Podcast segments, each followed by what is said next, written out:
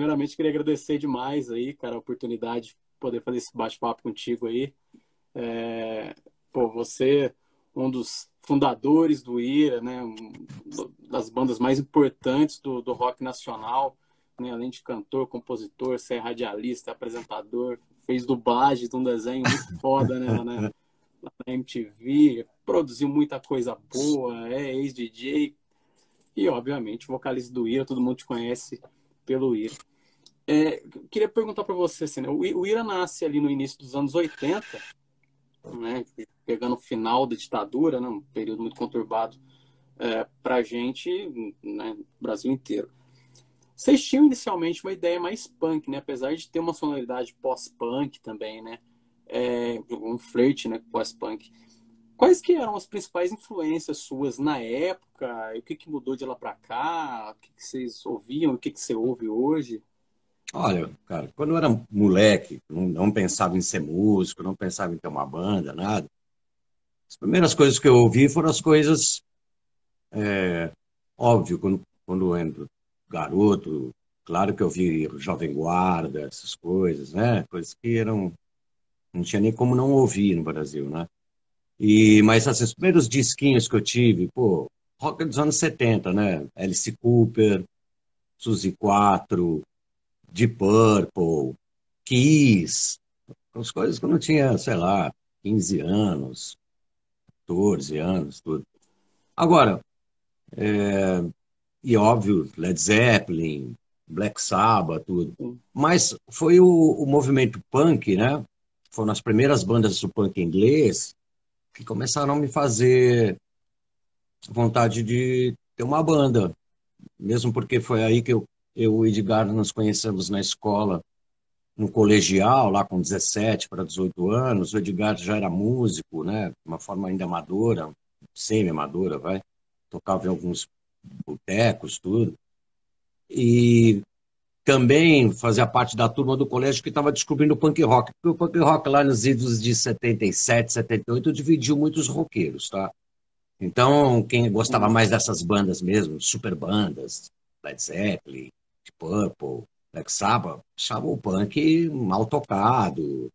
Enfim, não era de solo, era outra, outra coisa, né? O próprio Ramones, você sabe, o Ramones que foi uma banda que dividiu o rock ao meio, tem antes dos Ramones, depois dos Ramones. O Ramones influenciou até o heavy metal, mas naquela época, é. ninguém viu o primeiro, o primeiro, os primeiros discos do, dos Ramones, ficaram tocando bateria, tututá, tututá, tututá, tututá, achava aquilo lá o fim da picada.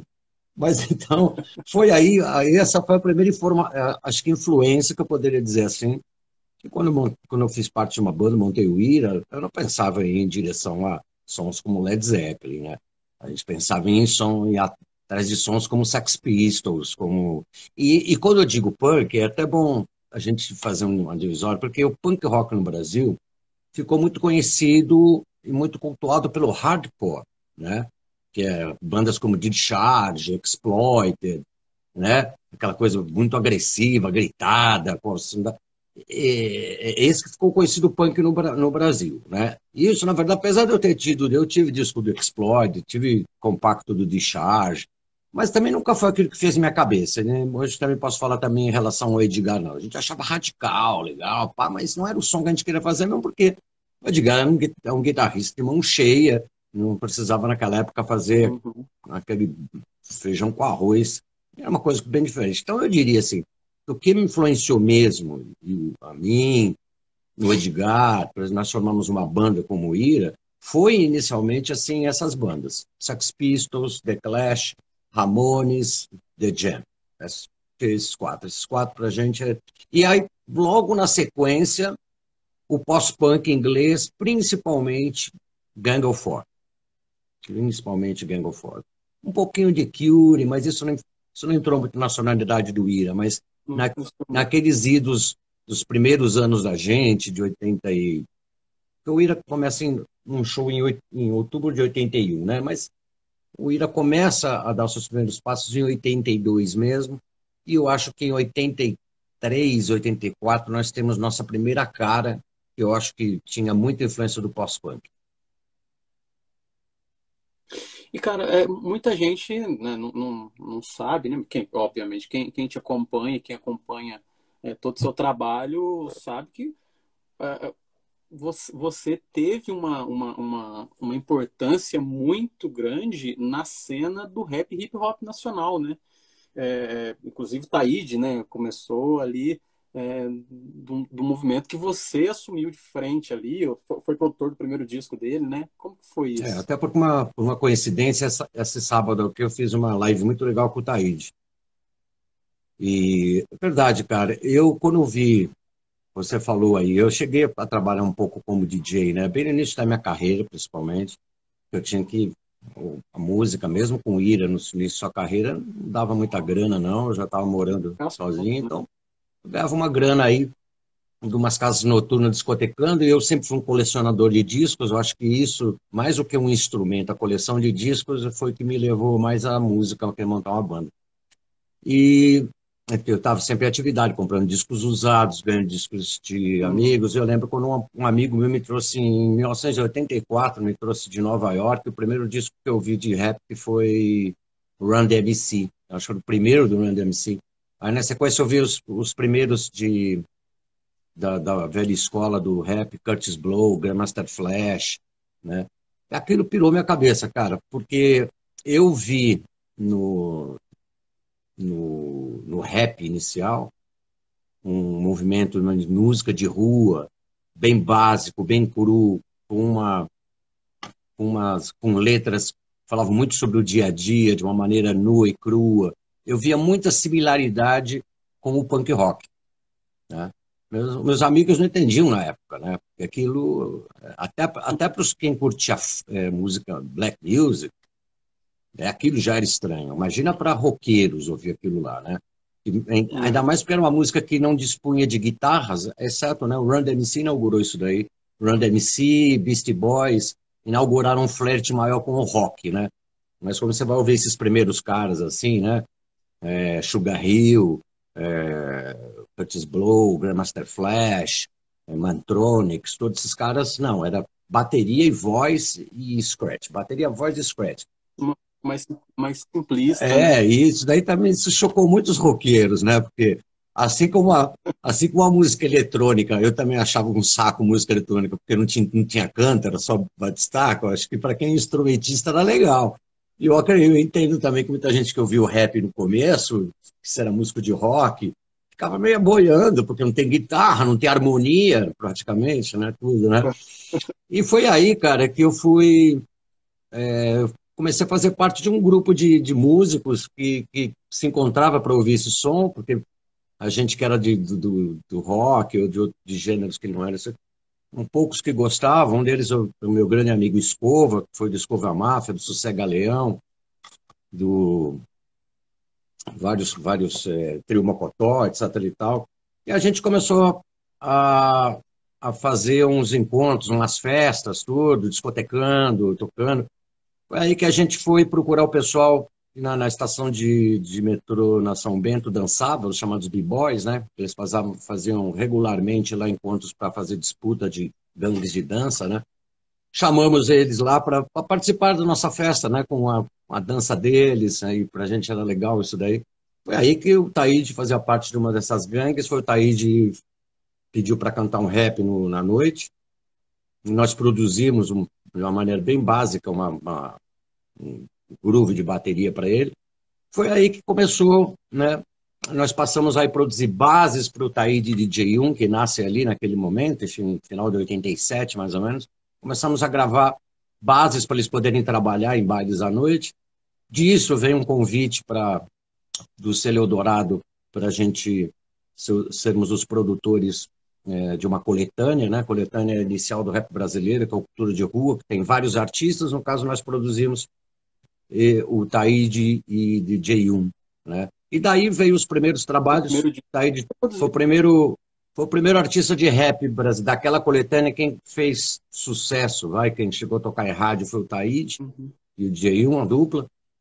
E ela, ela foi a primeira a ter um, um contrato com, com uma gravadora, no caso ainda a, a, o Celel Dourado, para gravar álbuns individuais, solos, né?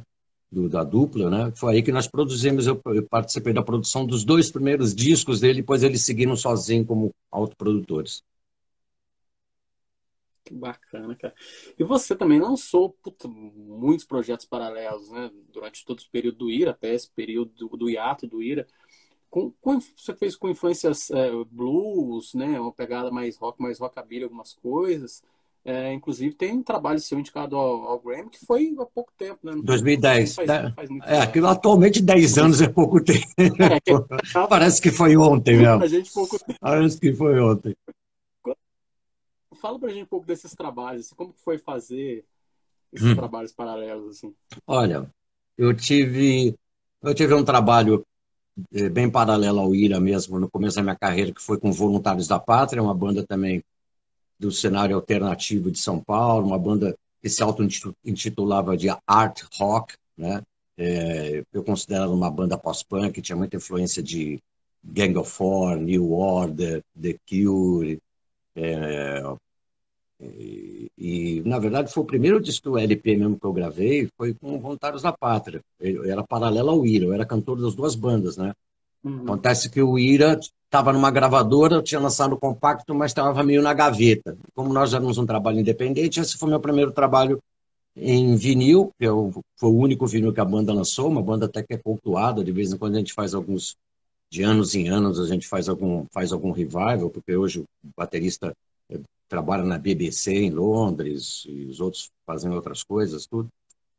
Aí depois, depois o trabalho do Ira, começou o trabalho do Ira, Tive algumas participações aqui ou lá, mas nada exatamente paralelo. Até eu começar minha carreira solo, no, início da década de 90, com, é, com o blues, né, que é minha grande paixão também. Uhum. Eu iniciei um projeto que, na verdade, é um, é um trabalho solo. Né? Como eu dei um nome de banda, falei Nazi, os Irmãos do Blues, parece que era uma banda que poderia até existir sem mim, que, na verdade, não, era, era um nome que eu chamava meu trabalho solo, Nazi, os Irmãos do Blues. Aí eu faço eu faço uma sequência de três discos puristas, vamos dizer assim, são discos que são só de, de blues e rhythm and blues, e todas suas, suas nuances, blues lento, rhythm and blues mais acelerado, algumas influências de blues de New Orleans. São meus três primeiros álbuns, né, que tem essa solos, que são essa grife Nós Irmãos do Blues. Depois, a partir de 2006, eu, eu, eu começo, eu inauguro uma parte da minha carreira solo visando uma coisa um pouco mais ampla, né? E aí eu, eu passo a assinar apenas Nazi, tá? Porque aí eu, eu começo a, a, querer colocar nos meus trabalhos, não ficar preso só ao blues, que eu acho que eu já tinha feito um bom trabalho com três discos puristas, vamos dizer assim. Com esses três discos que eu te falei, que é o Uma Noite com Nazi, Os Irmãos do Blues, Os Brutos Também Amam e O Rei da Cocada Preta, e tem um Butler também que eu lancei, que é, na verdade, uma gravação de um show ao vivo que acabou virando oficial, né? Meio auto-pirata, vamos dizer assim. Eu, pô, tive a felicidade de, de participar de todos os principais festivais de, de, de blues do Brasil, abri vários artistas eh, internacionais, né? Então, eu achei que naquele, quando chegou em 2003, que eu começo a, a elaborar o, o, disco Onde os, Onde os Anjos Não Ousam Pisar, eu começo a falar, pensar numa coisa mais ampla para a minha carreira solo. Aí misturar tudo. O rock, que é a minha essência também, elementos de, de, de, de não só de hip hop e rap, mas elementos de, de, black music que eu gosto, né? E aí começa a inaugurar essa... Tem essa... muita Bastante. Eu lanço Onde os Anjos Não Ousam Pisar, que inclusive para quem, quem me acompanha aqui, na, oficial Nazi, tá? Eu tô, não, eu toda segunda-feira eu faço uma publicação na, na, na, minha página no Instagram de um de um alguma coisa da minha carreira musical, tá? E agora eu estou passando às oito eh, eu fiz um ensaio da TV Cultura, esse produto extinto e mais tradicional, programa que tinha na, na TV Cultura, ensaio, é, e eu gravei lá, na época desse, desse álbum Os Anjos, eu gravei, é, eu fiz um ensaio TV Cultura só sobre esse disco, então lá, inclusive, quem quiser conhecer um pouco desse, desse álbum que eu estou lutando ainda para colocar ele, e logo mais já está em plataforma digital, inauguro esse trabalho, foi muito bem recebido pela crítica, é, aí depois disso eu lanço esse disco que você comentou agora, em 2010 eu lanço após a ruptura do eu lanço Nazi Vivo na Cena. Foi gravado com produção do Apollo e do Roy Cicalo, um produtor americano de muita importância na, na música popular eh, americana. E esse disco foi um dos cinco indicados ao Grammy Latino de melhor álbum de rock. Para mim foi uma honra, porque eu, sou, eu era um trabalho independente, eu concorri todos com grandes nomes do, do rock brasileiro, né? Capital, Charlie Brown, CPM, é, não lembro qual mais. Tinha também o trabalho do. Para não fazer cometer nenhuma injustiça, além desses três.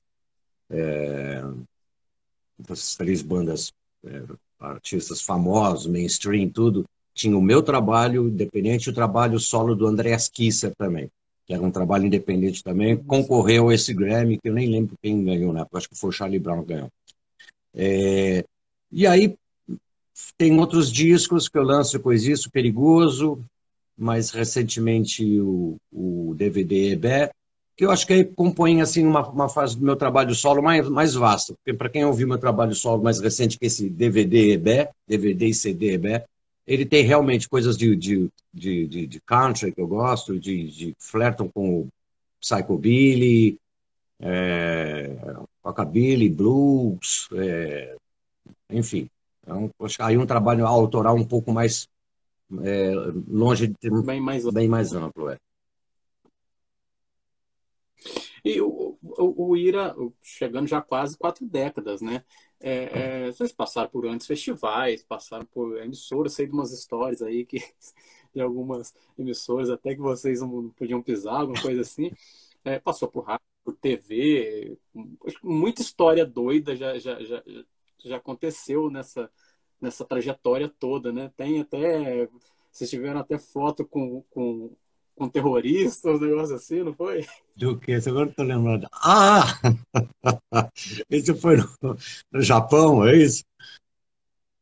É, foi uma coisa muito engraçada que aconteceu. Quando o Ira foi tocar em 95, a gente fez uma turnê é, no Japão, né? Ficamos 20 dias no Japão é, tocamos em Nagoya, Hamamatsu, Ota e Kawasaki. Eram regiões que tinham bastante brasileiros de passagem, né? E quando nós chegamos, logo que nós chegamos em Nagoya, é, primeiro a gente entrar depois, a gente entrou assim, de repente, estamos lá com todo mundo descendo, passando pela alfândega, etc e tal, quando to, todos que estavam indo para Alfante são encostados num canto, assim, como se estivesse passando uma autoridade, alguma coisa. A gente não entendeu direito o que é, né? É difícil entender japonês, ainda mais a gente lá. Passou, passou umas autoridades, não sei o quê. Tá, a gente entendeu o que estava acontecendo. Aí à noite a gente estava no hotel, né? Vendo televisão, tipo, vendo como se estivesse vendo um jornal nacional. Aí de repente, mostra faz uma reportagem que mostra assim, na verdade, quem estava chegando lá era, eu não lembro se era o terrorista ou os advogados, porque teve um, há muitos anos, na década de 90, teve um, um terrorista chamado Ozo Sogohara, sei lá o quê, o cara que jogou um, era um líder religioso fanático que jogou gás venenoso no metrô do Japão, foi um escândalo na época, um, um, e o que estava passando lá na hora era comitiva, eu não lembro se ele estava lá, isso agora me fala da memória. Mas sei que de repente foi um momento assim, como é que é o nome? Um momento Forrest Gump do Ira, sabe? que tá sempre. A gente saiu no, saiu no ponta do horário 9 da TV Japões atrás, assim, parada. Gente falou, ó, o que a gente está fazendo aí? Depois a gente chegou, né? Chegamos assim lá, né? Pagando de Forrest Gump lá no Japão. Sucesso. É. passaram por, por, muitos festivais, assim. Vocês chegaram a tocar com muita gente, assim, que vocês nem imaginavam e estavam juntos, ou conhecer muita gente, assim? Você diz o quê? De, de, de audiência, de público? É, dos festivais. Ou até de, até de. Não, eu digo assim, quando vocês foram tocar em grandes festivais, ou até mesmo através da TV, vocês chegaram a conhecer muita gente, assim, que você nunca imaginou? De banda, alguém que você tinha vontade de conhecer? Ah, é. Talvez conhe... é. conhecer, assim, talvez com mais intimidade, nem tanto. No, na música brasileira, a gente chegou, conhece muita gente, para não dizer quase todo mundo, né?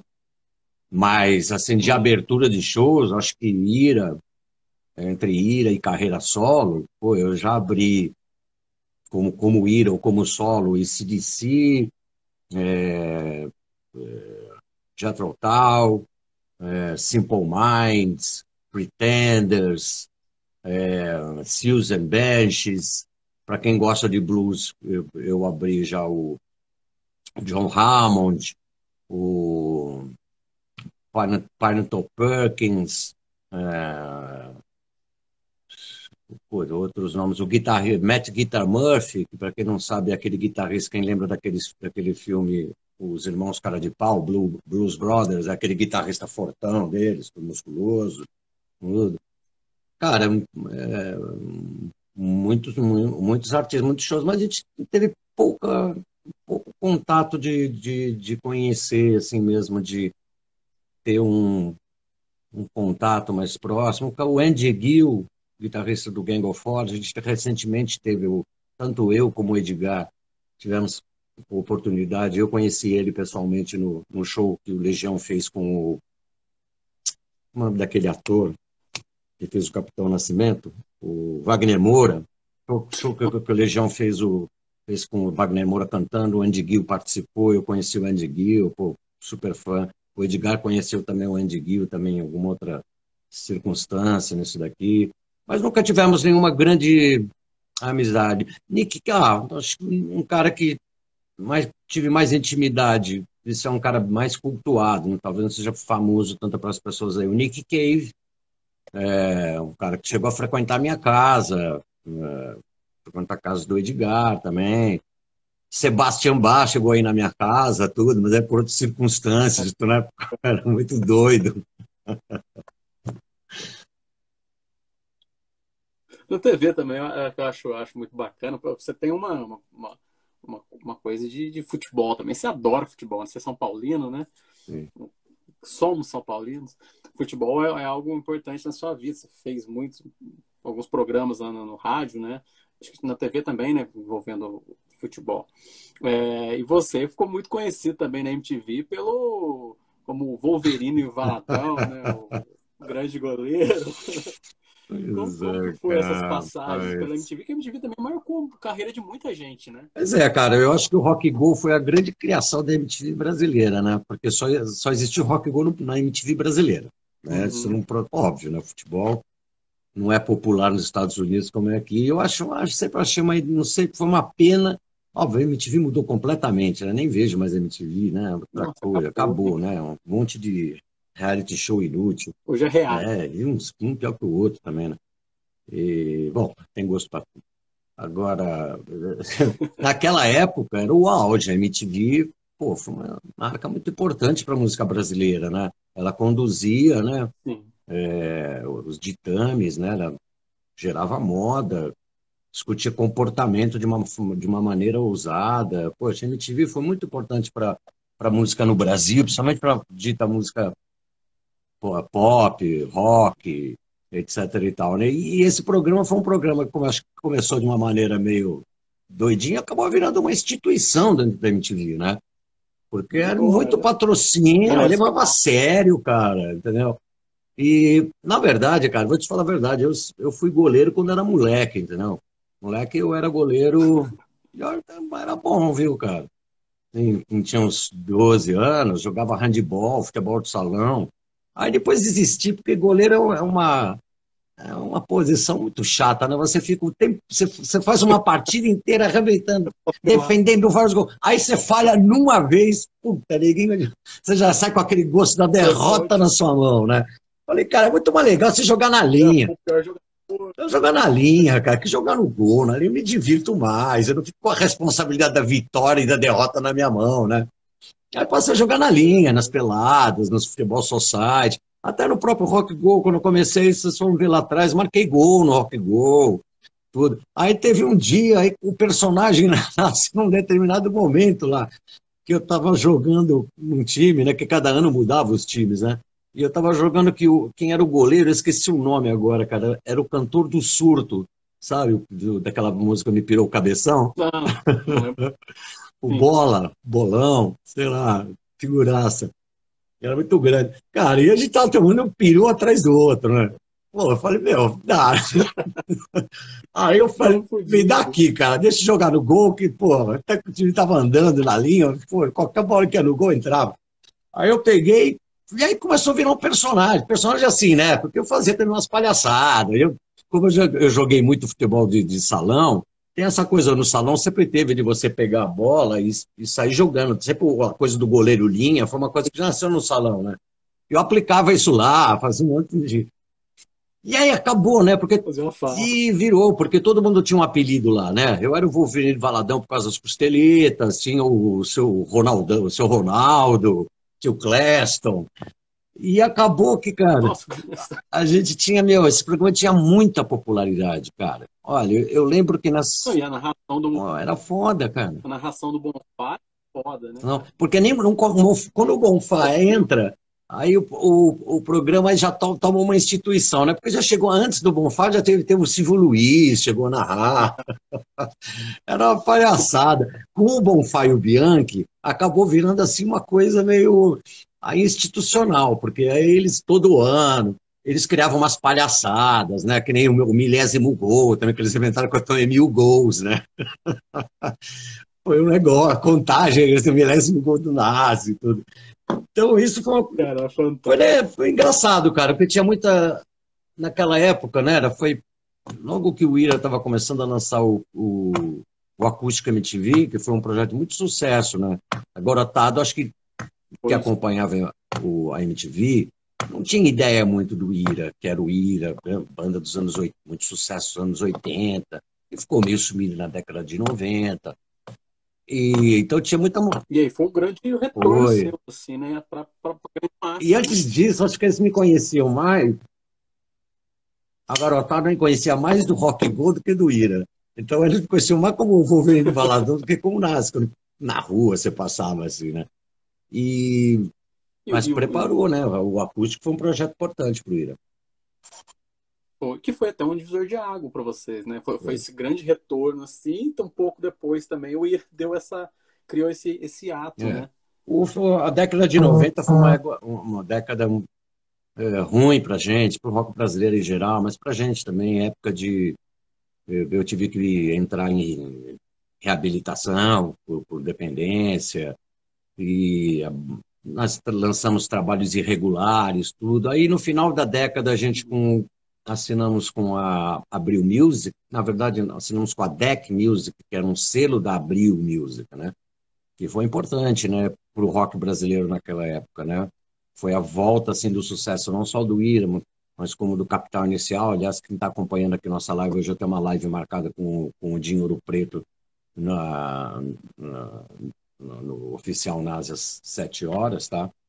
É, e foi aí, no final da década de 90, cara, com a minha reabilitação, inclusive, consequência da minha reabilitação, que a gente começa uma, um up legal. O Ira lança o álbum Isso é Amor, que. Não, já antes a gente, ó, já em 95 a gente lança um disco chamado Sete, por, ainda não pela DEC, mas que foi um disco muito legal, tocou bastante nas rádios de rock, né? Depois lançamos um álbum chamado Você Não Sabe Quem Eu Sou, que é um disco experimental, mas é onde nós ganhamos o prêmio da Associação Paulista de Críticos de Arte de Melhor Produção de Rock. Depois lançamos em 99 o álbum Isso é Amor, que era um álbum de, de versões de outros compositores, onde a gente dá um estouro com Bebendo Vinho e ganhamos outro prêmio da PCA. Ganhamos outro prêmio da PCA, ganhando de melhor, melhor artista popular daquele ano aí abre o nosso caminho, entendeu? Nós lançamos o Ao Vivo MTV, primeiro trabalho em parceria com a MTV, que é lá por 2001, se não me engano, 2000, 2001, onde a gente volta a receber um disco de ouro. Depois disso, nós lançamos o Acústico MTV, né, que foi aí um estouro, talvez ao lado do Vivendo Aprendendo, os dois momentos de, de maior venda, né, de, de, de maior sucesso da nossa carreira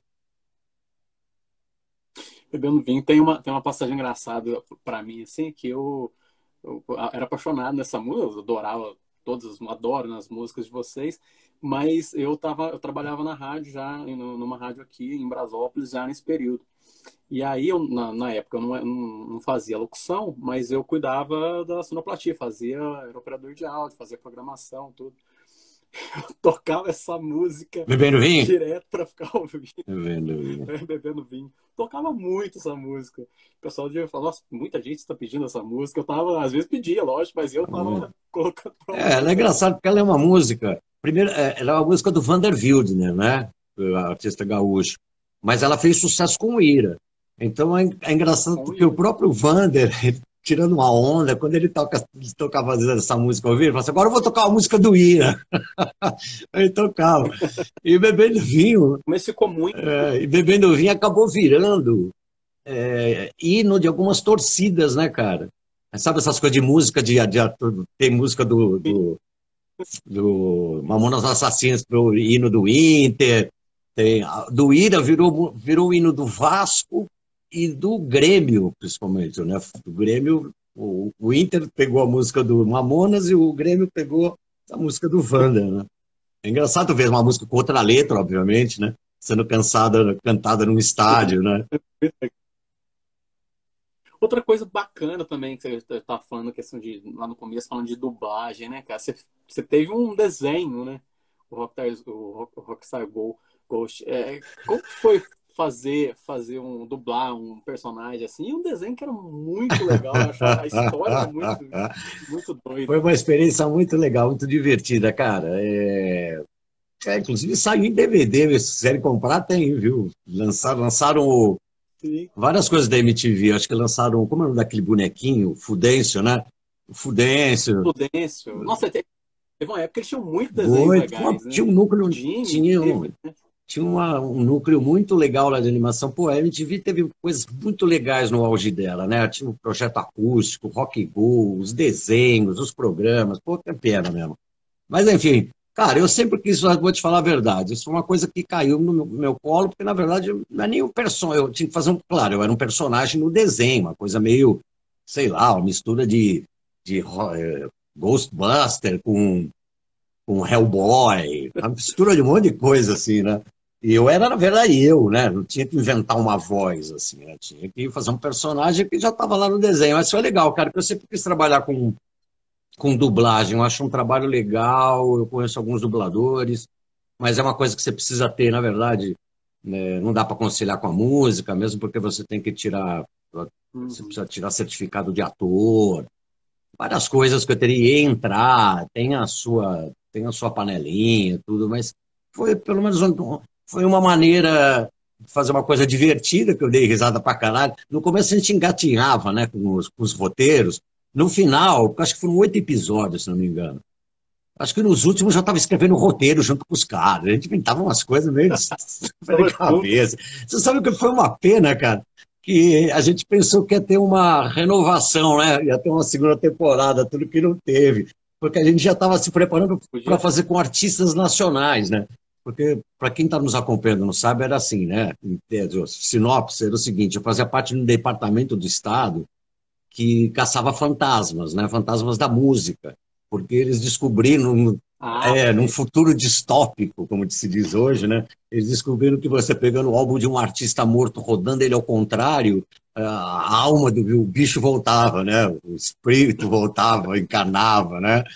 Então a gente caçava esses fantasmas assim, né, para devolver, né? Tinha um, um sugador, toda a geri, geripoca lá do parafusete, sei que esqueci. Mas assim, a gente só fez, fez essa primeira temporada só com artistas gringos mortos, né? Tem o Kurt Cobain, Jim Morrison, tem os Ramones.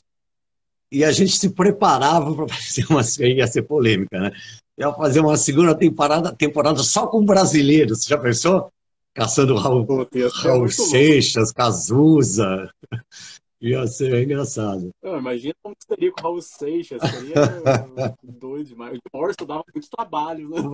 Morrison foi o primeiro, né? Foi, os dois primeiros são ainda meio bobinhos, os dois primeiros capítulos, assim, porque eles estavam engatinhando na forma. É como acho que qualquer série meio assim, né? Quando ela começa, você ainda está escrevendo, aí depois você começa Ah, ó, tem um cara aqui falando Logan aqui. Você sabe que tem muita gente que acreditava que era eu que dublava Wolverine. Mas, mas, as pessoas acreditavam mesmo. Teve gente que eu disse que eu falei não, que ninguém falou assim, não, você tá falando que você não pode falar. A gente sabe que quem dubla não pode falar. Sua voz tá muito característica, né? Sua voz também é muito característica. Né? É, porque talvez tenha essa coisa. Agora, você sabe que o cara é bem mais velho que eu, né? Eu vi uma, não sei se vocês já viram, tem uma entrevista dele no Danilo Gentili, quando o Hugh Jackman veio aqui, ele chamou o dublador, né? É, é um senhor bem mais velho que eu, tudo, né? E ele fala, mas tem muita, que eu vi aqui, estão comentando aqui, muita gente jura de pé junto, cara. Já fui, já tive que falar, cara, eu tô falando a verdade para você, não sou eu, cara. Sou eu para falar, ah, né, tá bom, vai.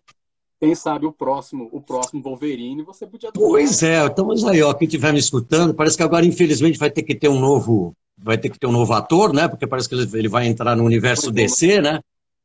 Seria interessante, é, seria interessante novo universo Marvel, é. ele vai, vai, ter um ator, né? É, tem, tem um pessoal mandando umas, umas perguntas aqui também. Manda né? aí. O pessoal perguntando aqui. É... Deixa eu ver que tem umas lá de cima, lá. Deixa eu dar uma puxada. Te, te, teve até gente pedindo beijo aqui. Menina falou que o sonho dela. É, é Letícia Silva, o sonho dela é ganhar um beijo seu. Ó, beijo de pandemia.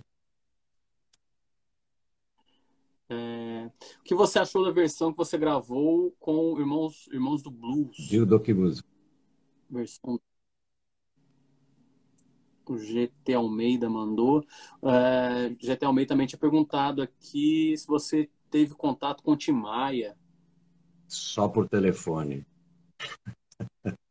Pessoalmente, não. O Tim Maia também era um cara muito. Né, muito é, e era a época que eu estava muito doido. O Tim Maia estava me chamando para o camarim dele lá no Aeroanta. Me chamo Nazi. Nazi, meu filho, vinha para cá. Nós Mas o Ed Mota, eu sou super amigo do Ed Mota. Super amigo dele. Eu, eu vi uma, uma, entrevista sua com, com o João Gordo, e aí vocês falando de uma época que vocês. É, todos vocês é. estavam muito loucos, né? Eu já fui bem, bem pé na jaca mesmo. ô, ô, ô, Nazi, é, é, você lançou uma, uma, uma, biografia, né? A Ira do Nazi, né? Na Ira de Nazi. No, no livro também tem, tem documentário de vocês, né? É, é, como que é relembrar todo esse passado, toda essa história de, é, sua, pessoalmente, também junto com o Ira, e, e trazer isso hoje? Como que é fazer essa reflexão? Cara, é, na verdade, essa biografia não estava nos meus planos, ela foi um pedido da, da editora é, Belas Letras, uma editora gaúcha, especialista em música. Não estava nos meus planos, mas quando chegou essa proposta para mim, a biografia, era um momento também turbulento, polêmico da minha vida, que estava em meio à separação, né, que não foi qualquer separação, né? houve muitos litígios, escândalos, é, etc. e tal. E, na verdade, já existia um projeto de uma biografia do IRA, essa é uma biografia autorizada do IRA, feita pelo Alexandre Petilo, que não estava pronta, mas já tinha muito material de entrevista, principalmente com nós. Aquilo foi engavetado. Então, como uma biografia minha também passa pela história do IRA, né? antes, durante e o fim do IRA, pelo menos aquele IRA, né? eu acabei chamando o Mauro Betti para fazer, então, pegar aquele material do Petilo, que já estava, né, e fazer uma coisa mais profunda na minha pessoa e no, e no, no final do ir até aquele momento, né? E aí ele foi entrevistar outras pessoas, foi me entrevistar, então foi um, um trabalho e, e, que foi legal, porque como eu, o Mauro é um cara que eu já tinha uma amizade e tudo, as conversas saíram bem francas, é, como normalmente eu procuro ser, mas com ele ainda mais íntimo ainda, entendeu? Sentado no chão na minha casa, tomando café, um uísque. E foi legal, cara. Eu, deu, uma, deu uma repercussão legal, fui capa na Folha de São Paulo com, com essa matéria. Obviamente foi polêmica, porque revelei algumas coisas polêmicas, né? E, e, é, e é até engraçado, porque quando estava indo já para a fábrica, não é fábrica que se fala, né? gráfica, Para a gráfica foi o momento de reconciliação minha com meu irmão, que na verdade a minha reconciliação com meu irmão já foi uma semente para depois de alguns anos ter a volta do Ira, né? E, e também nesse período mesmo é, de separação do Ira, acho até que antes do livro ser feito, mas já tinha o Alexandre Petir envolvido, o livro não existia ainda, mas um pessoal começou querer fazer um documentário sobre mim, um pessoal ligado a uma TV lá do Vale do Paraíba, aqui em São Paulo. Né?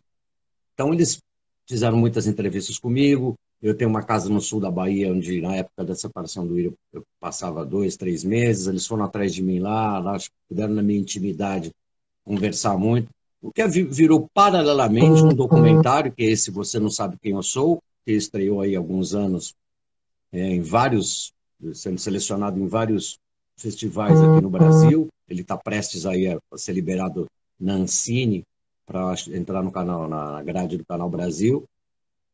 E foram coisas que eu não planejei na minha vida, cara, porque eu, eu pretendo escrever vários capítulos dela, entendeu? Até, até anunciando aí, quando eu me aposentar daqui a uns 10 anos, mais ou menos, vai ter a Ira de Nazi 2, aí Aí muita coisa mais vai ser revelada. Cara, eu, o, o término do Ira foi, foi, foi, conturbado, como você disse, né? E, pô, eu, eu mesmo fui uma pessoa que, com certeza, Deixa muitos eu... outros fãs é, ficaram... Se eu posso estar te falando, só te interromper um pouquinho aqui, que tem um rapaz me perguntando uma coisa que eu não sei nem se é o que você vai perguntar. Nasa, nesse momento de vida, nos fez refletir toda essa vida, valor, com essa reflexão, você acredita que seja possível ir a voltar à formação original e botar uma pedra em tudo que passou?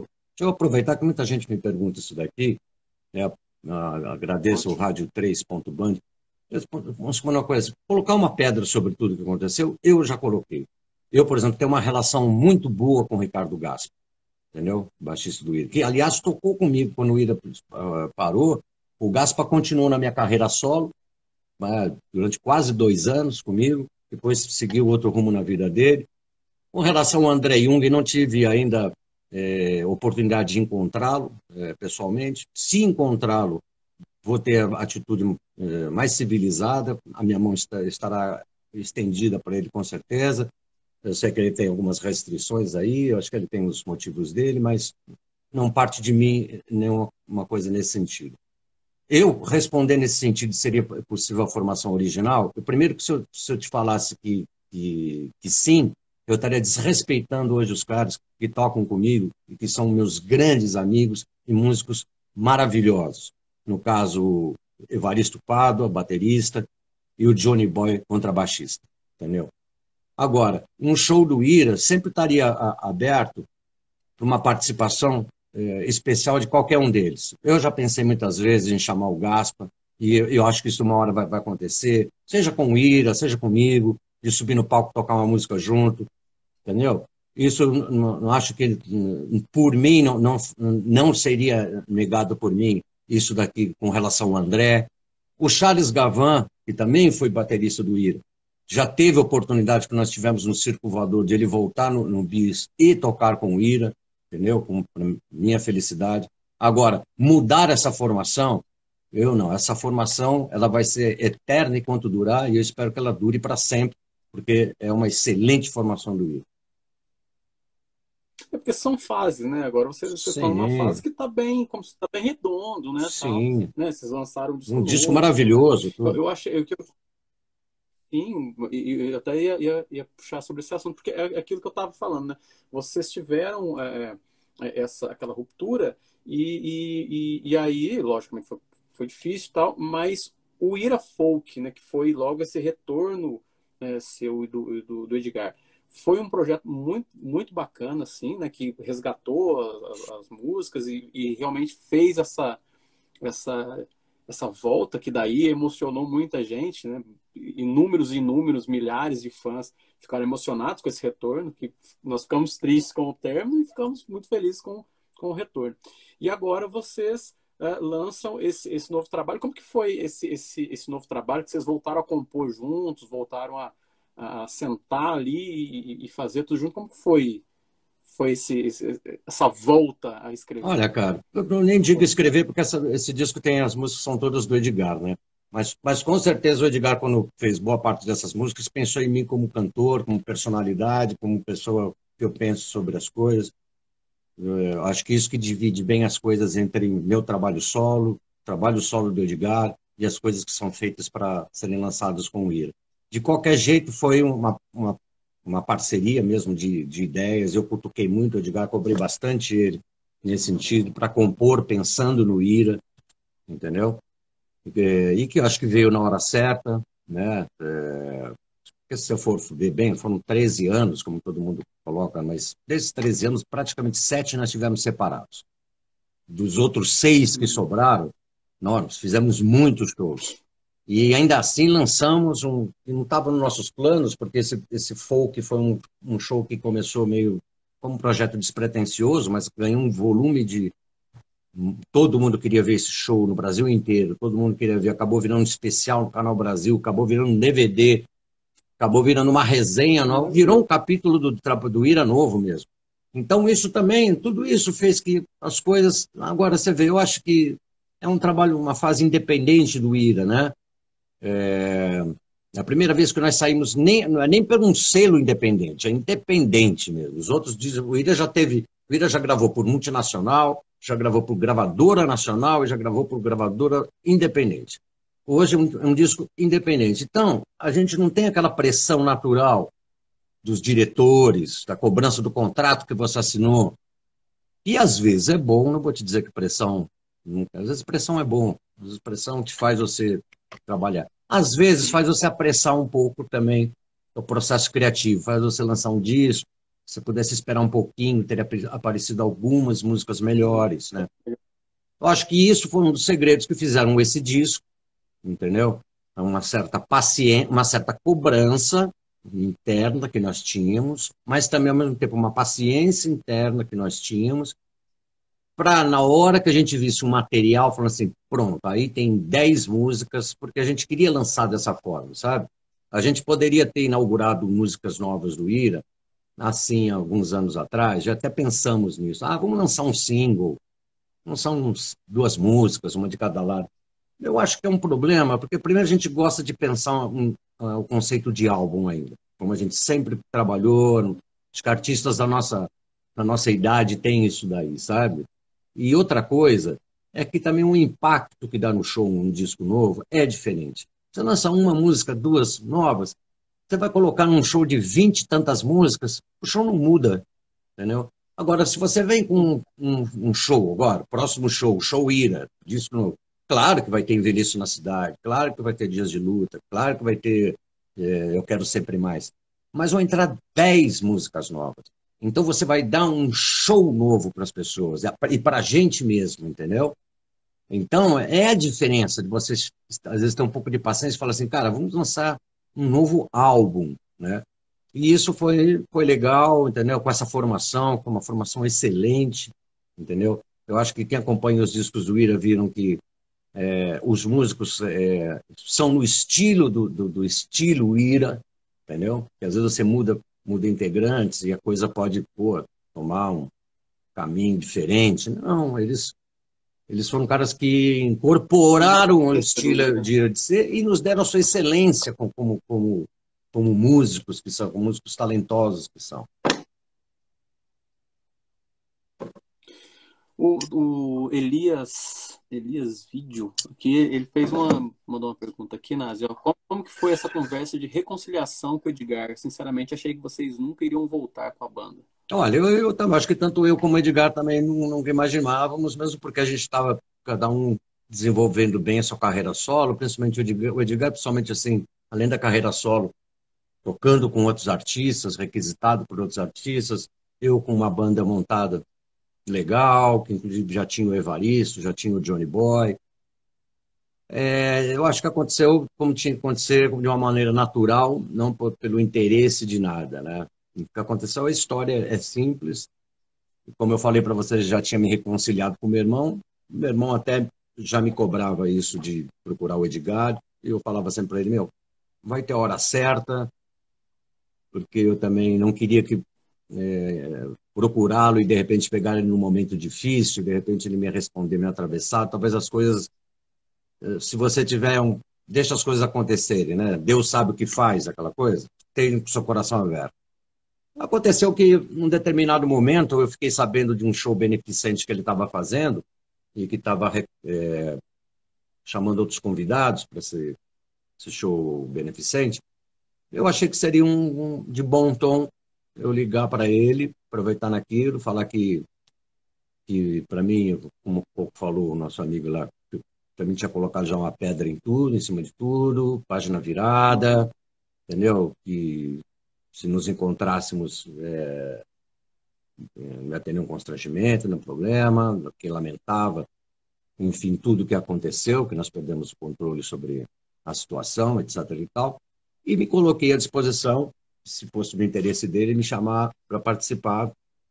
Ele já havia chamado o Arnaldo Antunes, o Paulo, Paulo Ricardo, Legal, foi bacana o papo. Ele estava saindo de viagem. Acho que um tempo depois, depois ele me ligou, falou, pô, tá de pé ainda, você poderia participar? Eu falei, beleza, tamo junto. E quando foi anunciado esse show, eu participei, acabou virando um frisson, acabou nas redes sociais, tudo aquilo começou a virar um burburinho sobre a volta do Ira, a volta do Ira, e não era. Tanto que do Ira tinha só eu e o Edgar lá, a banda que acompanhava o Edgar nem tinha ninguém do Ira. Mas ficou lá uma semente de emoção muito grande naquele encontro, naquele palco, sabe? Um show fechado, evento num lugar pequeno. Faísca para. É. E essa faísca depois, isso foi, acho que em outubro de 2013. Quando foi no começo do outro ano, nós fomos convidados para abrir a, a virada cultural de 2014, que aconteceria acho que em março, em abril, foge agora um pouco a data. E aquilo fez com que a gente sentasse para conversar, né? Se seria uma, uma volta só para esse show, se seria uma volta para uma turnê, qual seria a nova formação. E foi assim que se deu. O William, que é meu amigo aqui, perguntando se é, você sente falta dos dinizinhos do São Paulo e como que você vê a atuação dessa, da, das torcidas antifascistas, a união das torcidas? Dos o quê? Dos o quê? Dines, do quê? Dinizimos do São Paulo e como você vê a atuação das torcidas antifascistas, que é essa união que, que várias torcidas fizeram, né? Cara, contra, contra esses atos antidemocráticos. Achei bem legal, né, cara? Poxa, acho que Espero que seja a primeira de, de muitos encontros entre torcidas que geralmente só se encontram para provocar violência, briga, quebra-quebra. Essa pode ser a primeira de várias, onde se podem unir forças e civilidade, entendeu? Em torno de uma causa. Essa daqui foi no caso o combate à intolerância e, a, e o autoritarismo que beira o nosso país nos dias de hoje. Acho que a gente pode ter outras, acho que contra o racismo também, pô, a gente tem que, ainda mais no futebol, né? É, onde a gente vira e mexe, às vezes ainda vê algumas manifestações, ainda mais no Brasil, a gente vê no exterior, mas no Brasil, se a gente ainda vê né, jogadores às vezes serem hostilizados de forma racistas em estádios, num país como o Brasil, né? Um país né, que tem nos afrodescendentes, sua importância tão grande, né? Tudo que o Brasil tem de melhor está na afrodescendência, né? Seja ela na ginga do futebol, na qualidade da sua música, nas cores, na culinária, enfim. Né? E acho, acho muito bacana. Espero que ela se repita sempre que alguma boa causa estiver à frente e que ela seja um primeiro passo também para se acabar com, com, essas, com esses, é, essa violência entre as torcidas né? Que ela fique só na gozação, né? Uh, e também numa gozação que não seja nem homofóbica, que não seja racista, né? Que geralmente são, né? Pô, tá na hora de começar, sabe, brincar um pouquinho, se divertir mais, entendeu? Eu sou, olha, tudo bem, eu fico, eu fico dando eu fico dando dica como eu sou velho, cara. Eu, quando era moleque, eu ia em estádio com meu pai, não tinha divisão de torcida, cara. É claro, não vou te falar que era tudo no céu. Às vezes tinha, oh, cala a boca, seu não sei o quê, não levantava, entendeu? Ah, cala a boca, seu não sei o quê, vai, vai, vai, vai, vai, tomar naquele lugar, no máximo, entendeu? Mas não se saía na mão, então, não, falando sério, existiu isso. Eu vi esse processo de começar a separar a torcida, aí começou a criar o condão. Então, poxa, eu sei que isso nunca vai, não vai voltar nunca mais, né? Mas poxa, quem sabe a gente pelo menos pode diminuir, diminuir, né? Porque a gente vai para o homicídio, né? A gente vê coisas de emboscada, coisas que, meu, pelo amor de Deus, né? São, não é para isso que o futebol existe, né? Para diversão, para alegria, né? Não para arrumar confusões e tristeza, né? Nazi, antes da gente encerrar esse bate-papo maravilhoso, né? Queria que você deixasse suas redes sociais, pessoal, seguir quem ainda não te segue, pessoal que está nos acompanhando aí, né? E hoje você falou que tem live também mais tarde, né? Sim. Já deixa os seu, seus canais aí, os canais do IRA. Então, é, é, tudo oficial. Então, é IRA oficial, né? E NASE oficial, tá? Eu agora, eu a questão de dois meses, eu estou pessoalmente no meu Instagram. Antes era só programado, mas também quero dizer para quem me segue que eu tenho uma, uma administradora, que também se vê pessoas intolerantes, elas são, ó, tá? Porque eu não quero quantidade, estou muito bem com 65 mil pessoas me seguindo, entendeu? Mas não, eu não vou abrir mão desse, desse número para ver entrar gente que usa lá como fórum de ódio. Então ela já tem a minha autorização. Começou, ó. Então, você pode criticar, pode falar sua opinião, pode ser contrária ao que eu estou postando, tudo dentro da civilidade, sabe, da educação, entendeu? De repente você vai estar podendo me dar, mostrar uma coisa que eu não estou vendo e eu vou agradecer muito a você. Então siga. Eu tenho essa semana duas lives muito legais no oficial, arroba oficial NASA. Hoje às 19 horas com o Dinho Ouro Preto. E no, hoje às 19 horas. E no sábado às 19 horas com o doutor Édio Silva, ex-secretário de Segurança de, de, Justiça de São Paulo, que é, é que largou a, a, a, carreira de jurista para ser defensor das causas é, contra a intolerância religiosa e o racismo. Tá? É um homem negro, que é de orixá também, e um cara de uma excelência incrível, onde nós vamos comentar, é, entre outras coisas, principalmente a, como, como está a intolerância religiosa e racial no Brasil nos dias de hoje. Estaremos acompanhando. Mas, cara, meu muito obrigado, né? Apesar dos, problemas é, ah, da é. internet no começo do, Zoom aí.